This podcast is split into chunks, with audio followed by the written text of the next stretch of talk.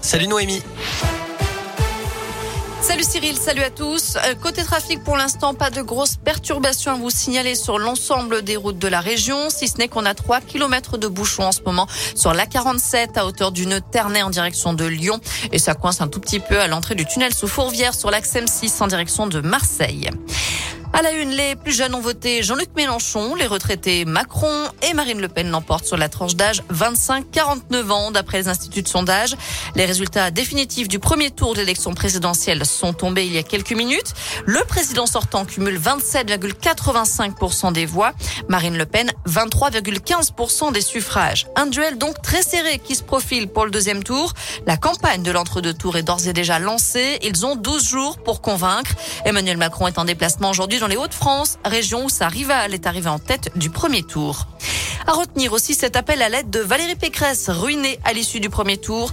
La candidate Les Républicains n'ayant pas atteint le seuil minimal de 5%, ses frais de campagne ne seront pas remboursés par l'État. Celle qui dit avoir contracté personnellement un emprunt de 5 millions d'euros demande aux Français une aide d'urgence pour boucler, pour boucler le financement de sa campagne. Le Parti Les Républicains étant dans une situation critique, une réunion de crise a lieu aujourd'hui. Un autre appel à l'aide avait été lancé dès hier par Yannick Jadot, le candidat d'Europe Écologie Les Verts, qui n'a récolté que 4,5% des suffrages. Il a un mois pour trouver 2 millions d'euros. Je rappelle que le second tour d'élection présidentielle, ce sera le 24 avril prochain. Seuls Éric Zemmour et Nicolas Dupont-Aignan appellent à voter Marine Le Pen. Nathalie Arthaud et Jean Lassalle ne se prononcent pas. Les autres appellent à faire barrage à l'extrême droite en invitant les Français à donner leur voix à Emmanuel Macron. Dans le reste de l'actu, le procès de l'horreur à Lyon, celui du meurtre barbare de la Croix-Rousse. Il s'est ouvert aujourd'hui devant la cour d'assises des mineurs. Trois accusés comparaissent pour avoir tué Ahmed Kourak en mars 2019 au cœur des pentes de la Croix-Rousse. Meurtre filmé et diffusé sur les réseaux sociaux. Attention au retour des poussières rouges et des voitures sales. Le vent du sud devrait de nouveau amener du sable du Sahara cette semaine en France, notamment dans la région. Retour du ciel jaune-orangé dès demain. Ce sera la troisième fois en quelques semaines.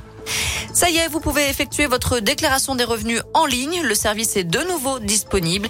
Il avait été suspendu vendredi après des erreurs de pré-remplissage de certaines déclarations.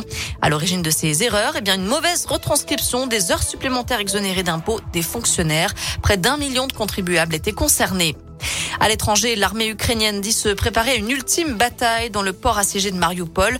Nos munitions s'épuisent, ce sera la mort pour certains d'entre nous et la captivité pour les autres. Voilà ce qu'on peut lire sur un post Facebook de la marine nationale ukrainienne. Un mot de météo, malgré un ciel légèrement voilé, on profite d'une belle après-midi avec des températures printanières. Le mercure grimpe jusqu'à 15 degrés dans la région. Demain matin, on va se réveiller sous le soleil, mais les nuages arriveront l'après-midi. Température encore 20 degrés demain. À plus tard.